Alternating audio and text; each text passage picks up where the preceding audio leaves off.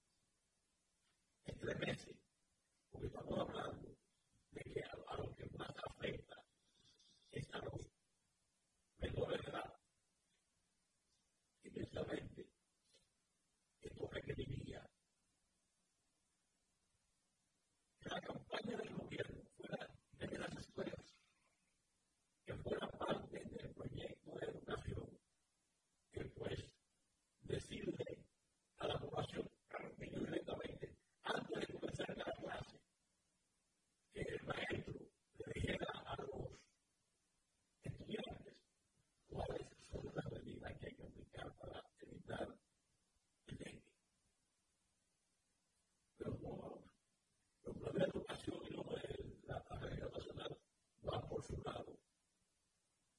Ahora mismo,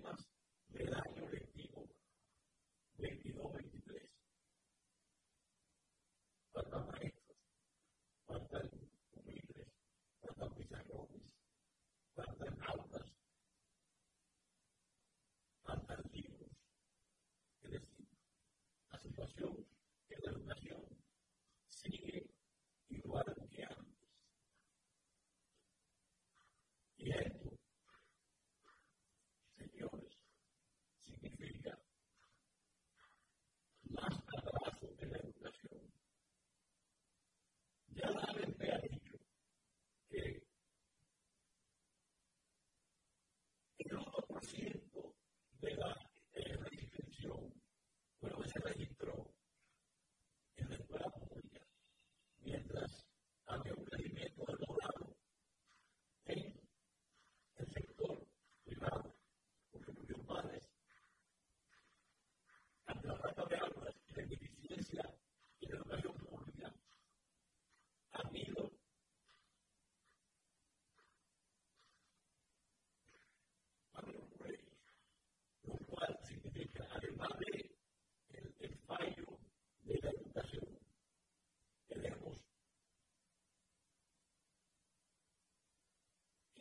it is.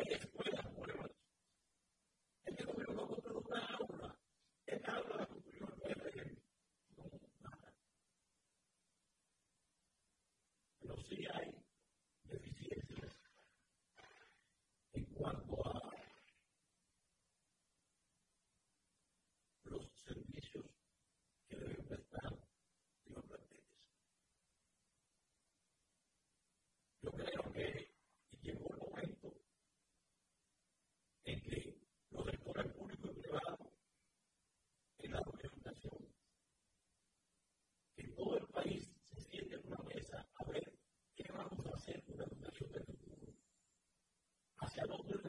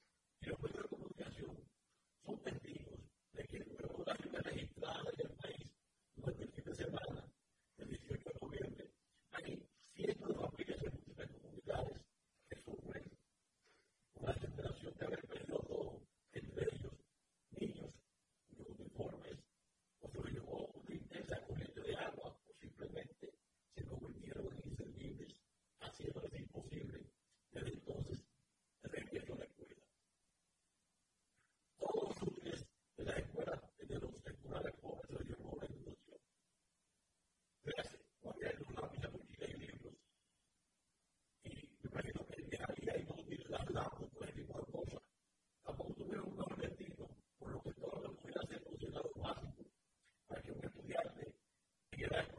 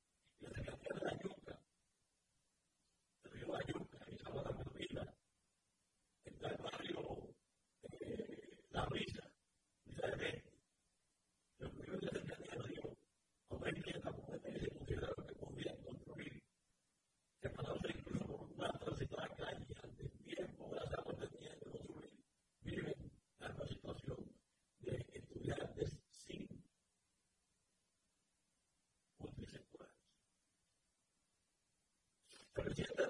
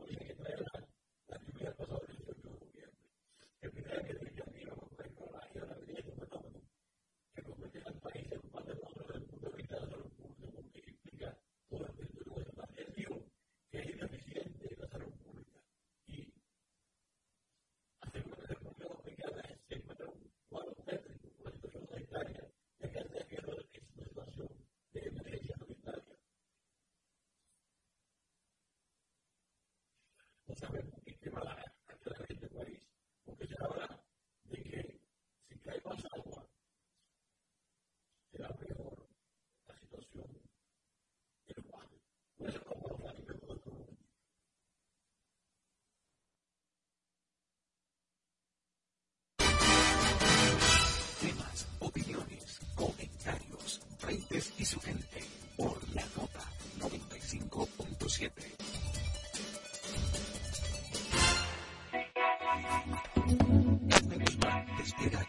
con un contenido fresco y de interés para ti. De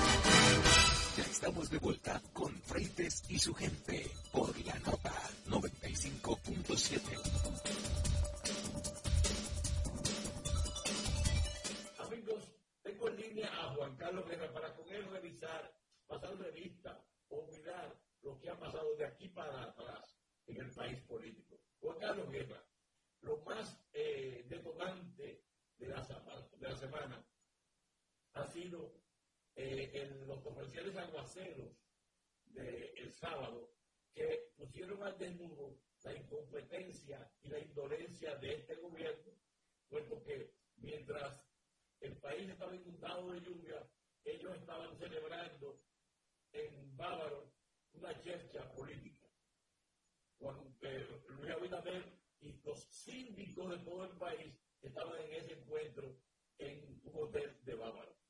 Pero eh, parece ser que la narrativa que ha impuesto el gobierno es hacer creer que todo el fenómeno gira en torno al paso del, nivel de la 27 de febrero. Bueno, eh, hay tantas cosas que decir sobre eso, comenzando con, para mí, la más importante, que es que eh, tenemos un gobierno que actúa con ya yo no diría improvisación a esta altura del juego. Yo diría más bien que sería eh, con total incompetencia sobre los problemas. Es decir, porque cuando usted dice es que están improvisando, usted le reconoce cierta capacidad. Ese su único problema es que planifiquen. Pero yo lo que siento es un gobierno que no, eh, un cuerpo de funcionarios comenzando con el presidente, eh, que no tienen noción de lo que están manejando.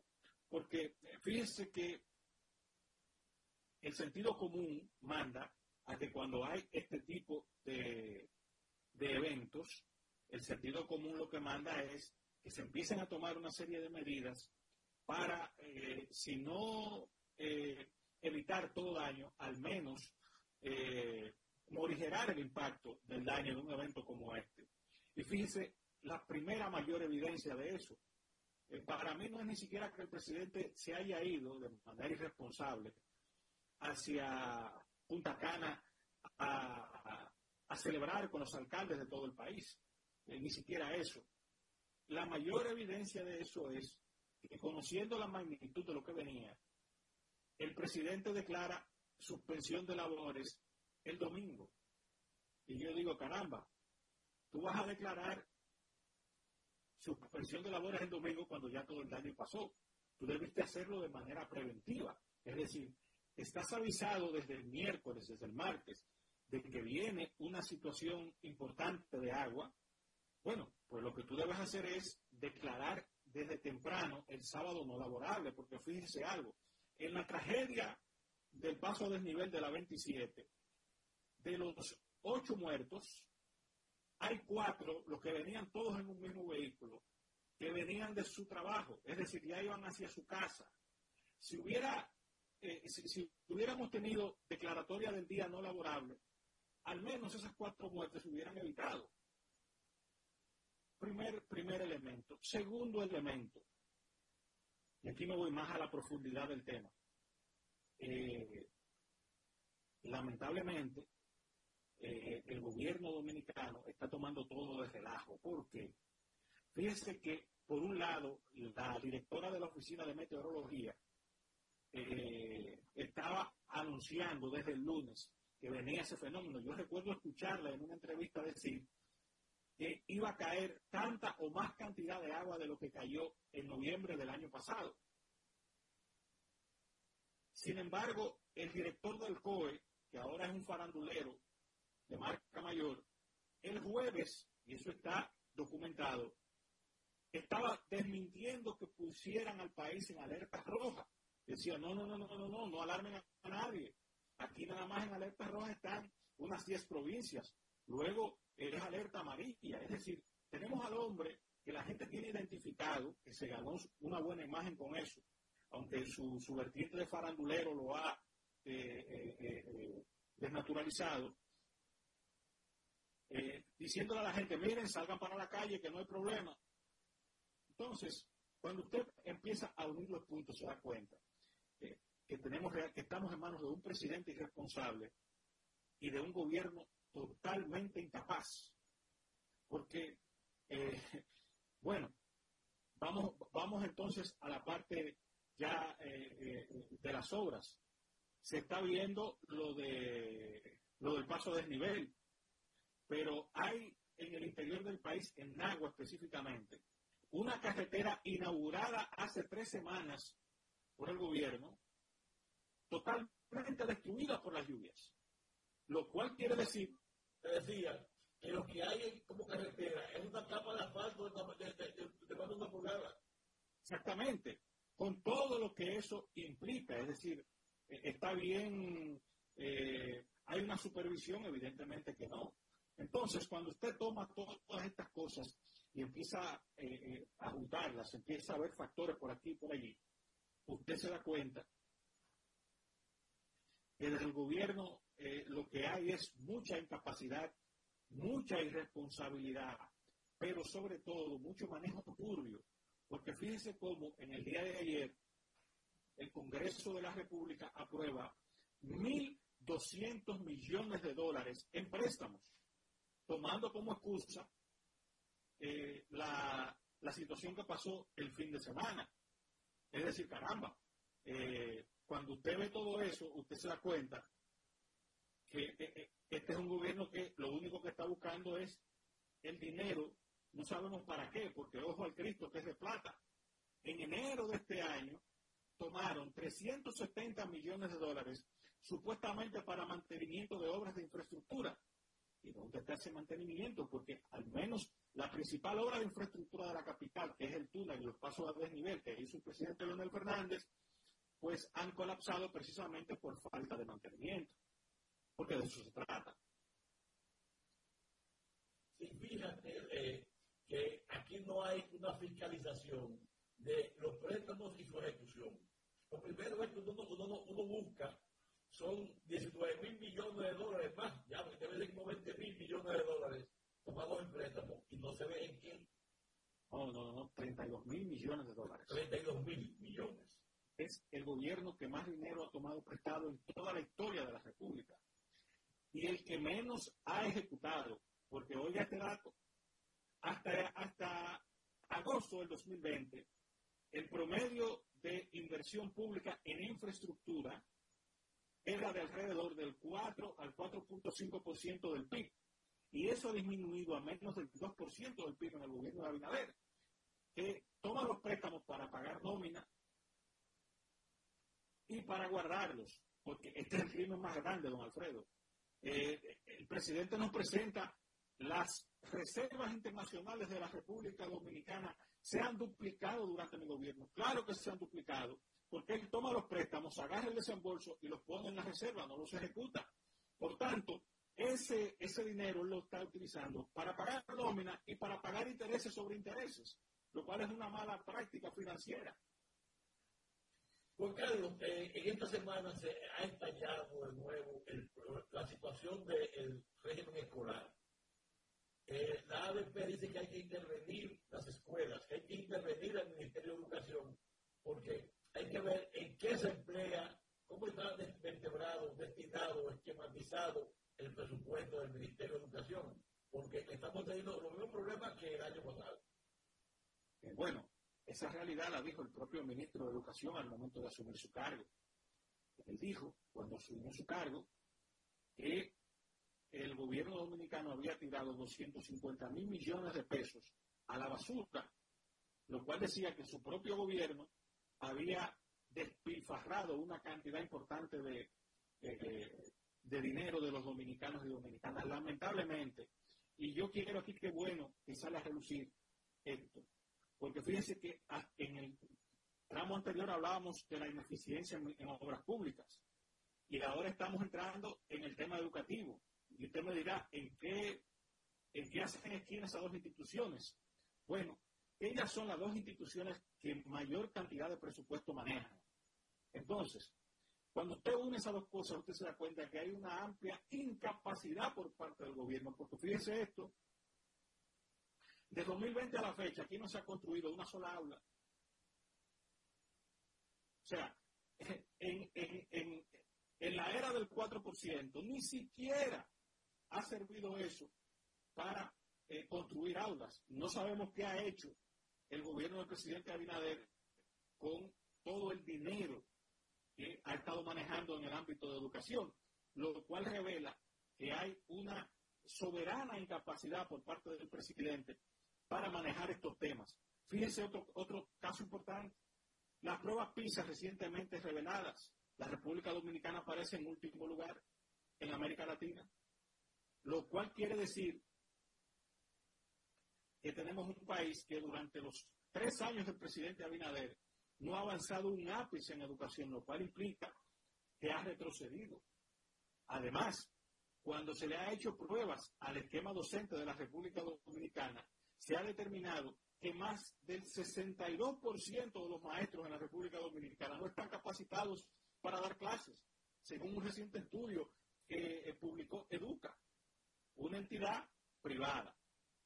Entonces, eh, lo que ha pasado en el ámbito educativo es un crimen. El gobierno del presidente Abinader y el presidente Abinader pasará a la historia como el presidente que desarticuló el, el, sistema educativo en la República Dominicana. Esa es la realidad. Eh, Juan Carlos, el tema de, los, eh, de los servicios públicos tuvo su pico en el, en el, el sábado, en el accidente que hubo tras eh, los aguaceros, durante los aguaceros de la 27 de febrero, casi esquina de Lincoln. Se, eh, hubo unos cuantos heridos, Juan Carlos no apareció sino hasta cuatro horas después del accidente. Los, rescatistas para sacar a, las víctimas del derrumbamiento de la losa de, la pared de la obra. Yo digo, ¿cuántas de esas, personas murieron heridos, tras ser heridos, que pudieron ser rescatados? Porque no hubo 911. Fíjese, fíjese un dato, fíjese un dato, que eh, cuando usted lo ve de manera aislada, usted eh, lo deja pasar. Pero resulta, pues, empezaron a publicar tweets diciendo, ya llegaron las unidades del 911 al, al punto de, eh, de la tragedia, no hay víctimas. Todos con el mismo tweet. Yo tengo las, capturas de pantalla de más de 10, que era el mismo tweet. Y resulta que no fue que no hubo, sino que hubo nueve muertos. Solamente por ese concepto, lo cual indica que tenemos un gobierno que eh, en aras de la propaganda es capaz de hacer politiquería barata hasta con eso.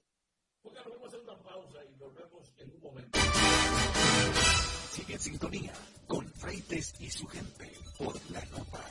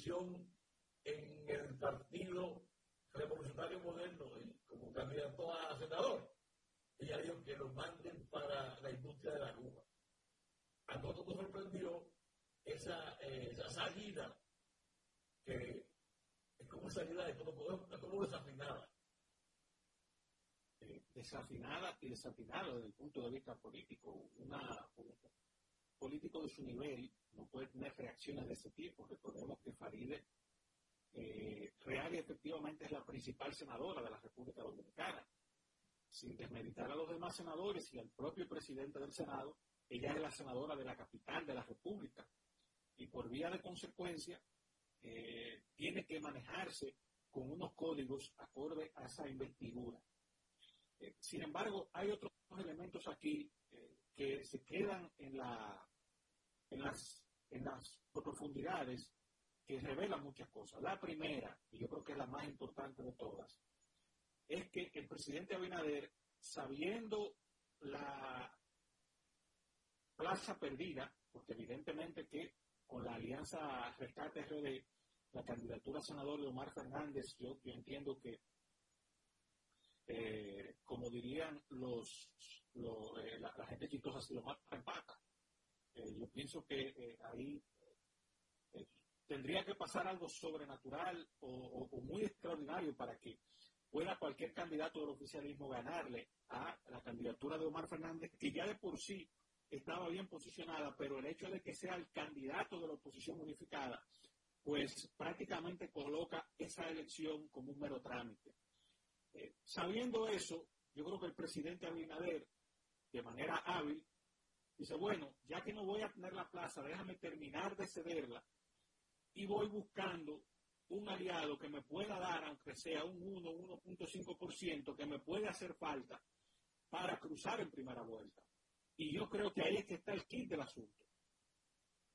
Él entrega a Faride o la plaza de la capital, no tanto porque no quiera Faride o porque tenga algún tipo de eh, descontento con su, con su manejo, sino más bien porque él no tiene los votos para ganar en primera vuelta y está en una estrategia a la desesperada tratando de eh, coleccionar la, la, mayor cantidad de siglas posible. Lo que pasa es que en el caso de Alianza País eh, le ha colocado el precio un poco caro, porque evidentemente que el presidente eh, Abinader sabe que, digo, debe saber que si Faride no tenía, que la mejor opción que pudo haber presentado el PRM, no tenía chance contra Omar Fernández, con Guillermo Moreno habrá mucho menos chance de ganar la plaza. Él está pensando más bien primero en tratar de recoger esos boticos que pudiera presentarle Alianza País a nivel nacional.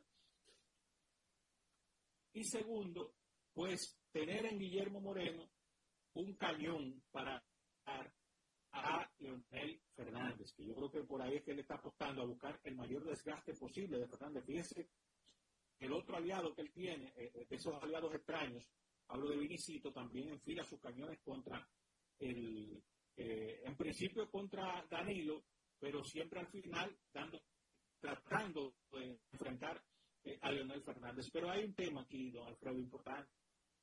Alianza País es verdad que ha sido consistente desde su aparición en la escena política dominicana en una votación que bordea el 2%. Pero ¿por qué ha sido consistente en eso? Porque Guillermo Moreno, durante mucho tiempo, fue el candidato de lo que yo denomino el voto rebelde. ¿Cuál es el voto rebelde? Bueno, eh, yo no voy a votar por el que va a ganar, no me interesa ninguna de las opciones, voy a, voy a ir a votar por el que no representa esa opción. ¿Quién era que no la representaba en ese momento? Guillermo Moreno. Pero ya Alianza País siendo parte de una alianza tradicional, estando coaligado con el presidente de turno, incluso buscando una reelección que ha sido siempre una práctica combatida por Guillermo Moreno, pues evidentemente que esa votación de Alianza País ya no va a ser ni siquiera del, del 1%. Oiga lo que le voy a decir hoy y lo veremos en los resultados en mayo. Alianza País va a ser un partido que a lo sumo le va a, adherir a la candidatura de Abinader entre el 0.2 y el 0.4% de los votos. Anótelo hoy que se lo dije, don Alfredo. ¿Por qué? Porque la razón de ser de su, eh, eh, de su atractivo para, para el votante ya no está. Ya él es parte de la misma eh, comparsa tradicional que tanto combatía. Y además, yo no sé si usted recuerda eh, cuando salieron los Pandora Papers, en los millones de dólares que tiene el presidente Abinader en, en banca offshore en Panamá, eh, Guillermo Moreno pedía investigación del Ministerio Público sobre eso. Y todo eso va a salir. Juan Carlos, tenemos también, hablando de offshore y de lo dicho antes, el, el presidente Abinader candidato satanizó, acabó con Herodón. Y entonces de repente en el verano, sin que nadie supiera, hay firmado un acuerdo de extensión por otros 30 años del contrato, sin que se contratara a una firma internacional para que hiciera un, examen forense del contrato ejecutado, que no se ha vencido todavía, faltan varios años. Siete años.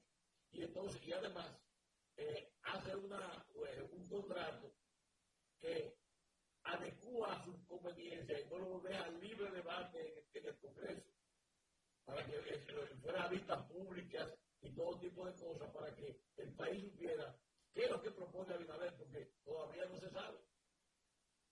Bueno, en primer lugar, no tenemos conocimiento del detalle del, contrato. Sin embargo, hay varios elementos. La primera, esta es la primera vez que yo veo que critica acremente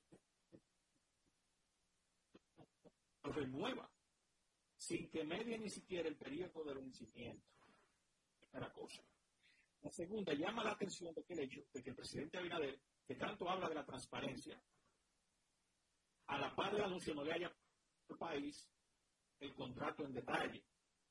Y tercero, es lo que revela el deseo del presidente, primero, que tiene un, un, gobierno eh, que como todo lo gasta en nómina, eh, los fondos que tiene son exiguos y está buscando por donde quiera fondos para su campaña reeleccionista, porque se trata de eso al final. Fíjense que, y no es inocente en la fecha en que se anunció, porque se anuncia posterior a la aprobación del presupuesto, lo cual quiere decir esos fondos que llegan los va a manejar la presidencia de la República de manera discrecional.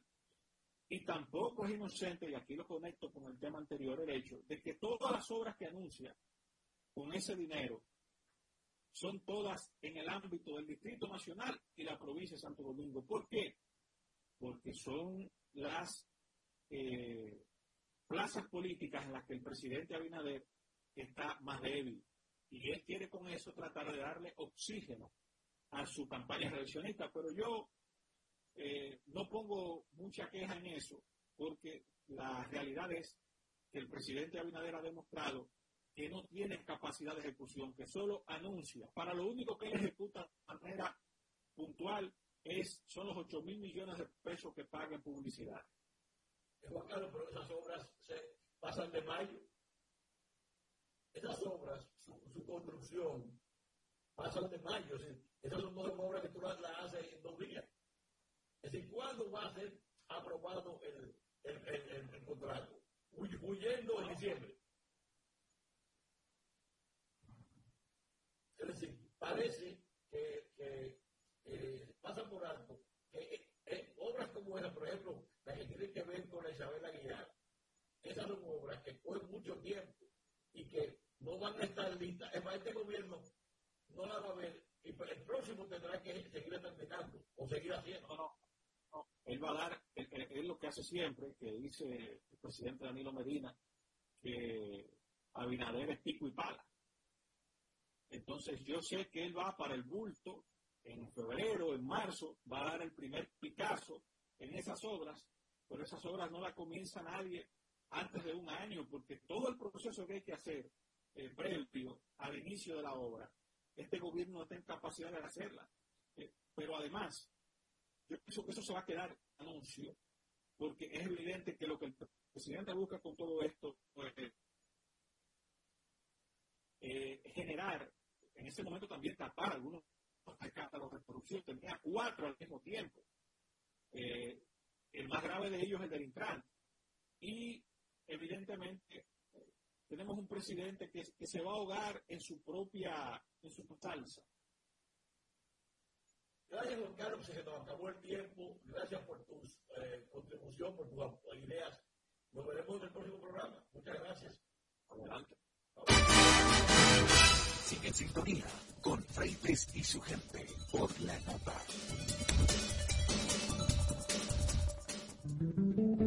A las 3 cada tarde, Miriam Fernández y sus invitados comparten contigo experiencias, emociones y conocimientos. All we need is love, porque el dinero cambia las cosas, el amor cambia la vida. All you need is love. All we need is love. All you need is love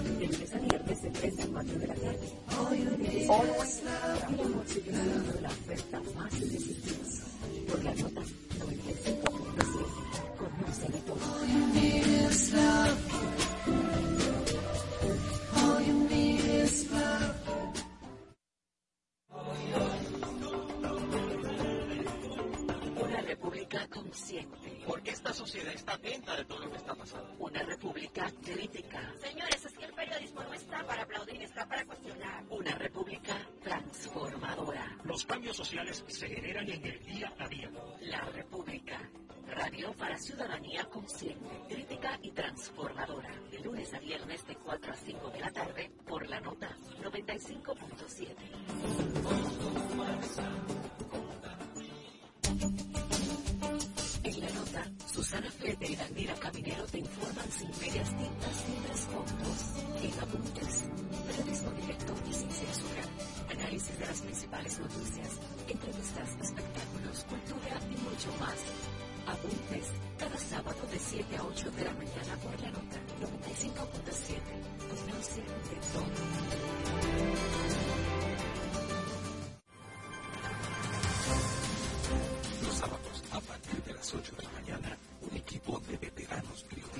Te hablan a la franca para que inicies el sábado con las principales informaciones, entrevistas de su interés con informaciones de buena fuente. Germán Marte, Carlos Rodríguez, Bartolomé de Champs y Stanley Taveras. Y junto a ellos, la doctora Talía Flores con su sección de salud. Ellos te hablan a la franca cada sábado de 8 a 10 de la mañana por la nota 95.7. Conoce de todo.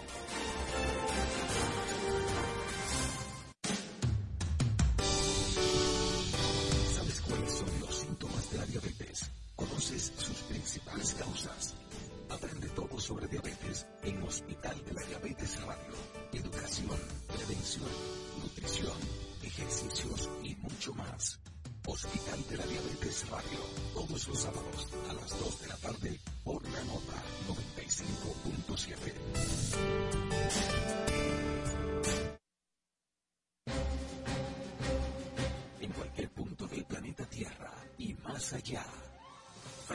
su gente una radio revista con análisis y comentarios del acontecer político y económico, además de la asesoría en finanzas y mercadeo, con la participación de periodistas, políticos, economistas y mercadólogos. Freites y su gente, de lunes a viernes a las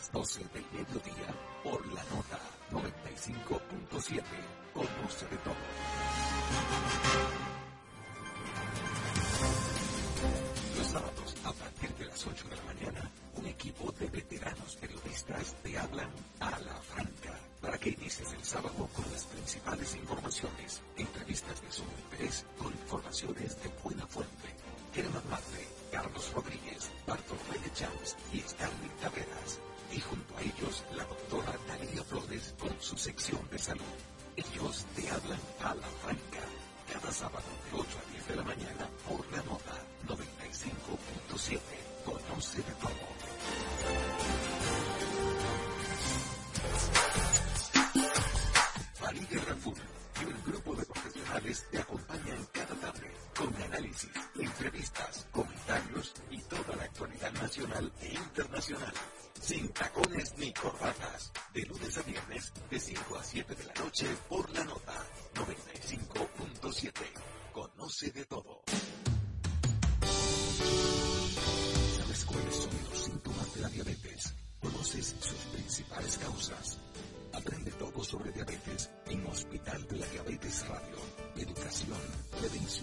nutrición, ejercicios y mucho más. Hospital de la Diabetes Radio. Todos los sábados a las 2 de la tarde por la nota 95.7.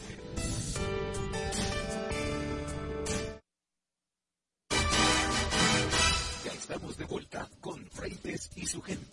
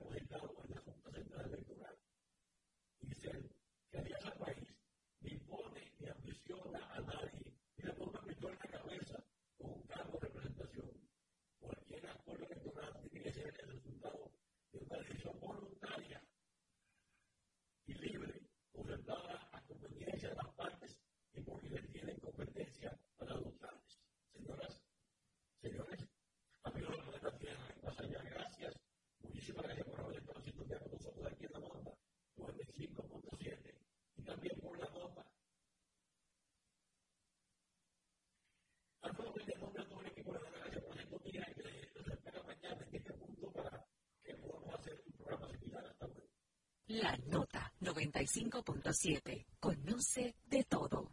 En solo minutos, esto no tiene nombre. Por la Nota 95.7. Conoce de todo.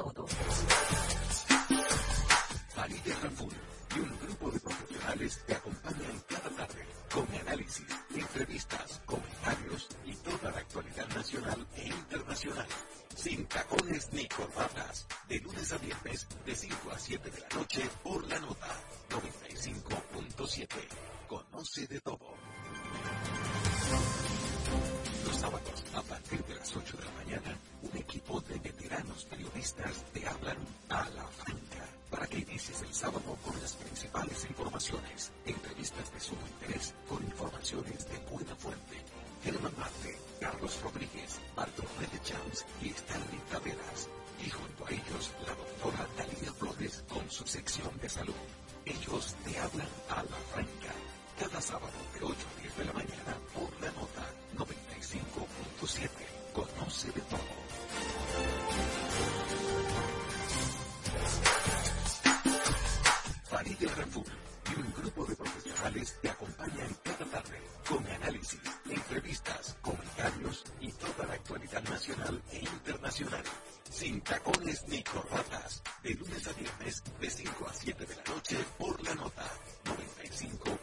95.7.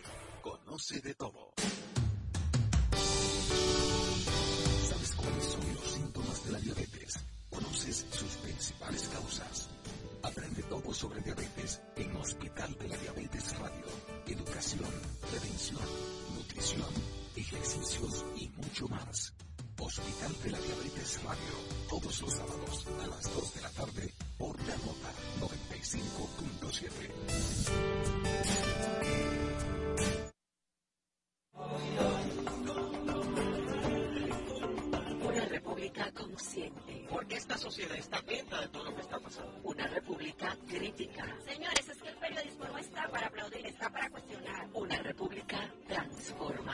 Los cambios sociales se generan en el día a día. La república. Radio para ciudadanía consciente, crítica y transformadora. De lunes a viernes de 4 a 5 de la tarde por la nota 95.7.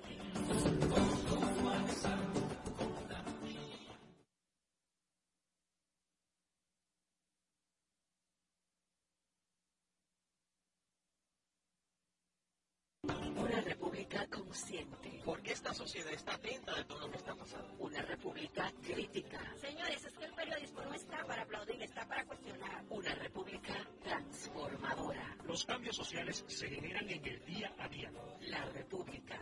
Radio para ciudadanía consciente, crítica y transformadora. De lunes a viernes de 4 a 5 de la tarde por la nota 95.7.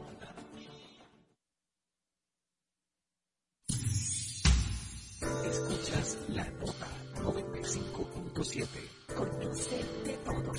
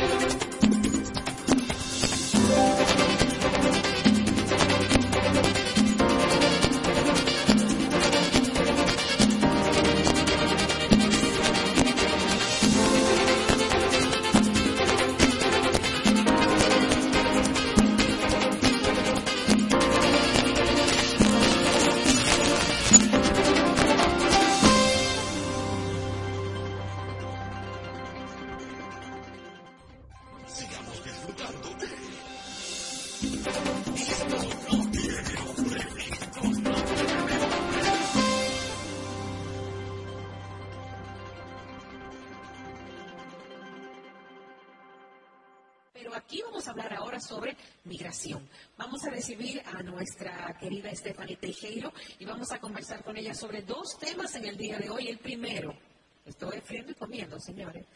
¿Cuáles son, Stephanie, las razones por las que los Estados Unidos te pudiera cancelar un visado? Bienvenida. Gracias, de verdad, gracias. Vamos a pegar un poquito más el micrófono. Excelente. Sí, gracias por la invitación, de verdad que sí. Ariel y Miralba. Eh, sí, este tema es muy importante que todos eh, estemos nutridos, eh, porque eh, la, meta es tener la visa para todos, pero yo pienso que más que eso, la meta es conservar, conservar tu visa, porque la, la meta es tener la visa para todos, pero yo pienso que más que eso, la meta es conservar, la visa para todos, pero yo pienso que más que eso, la meta es, pienso que más que eso, la meta es conservar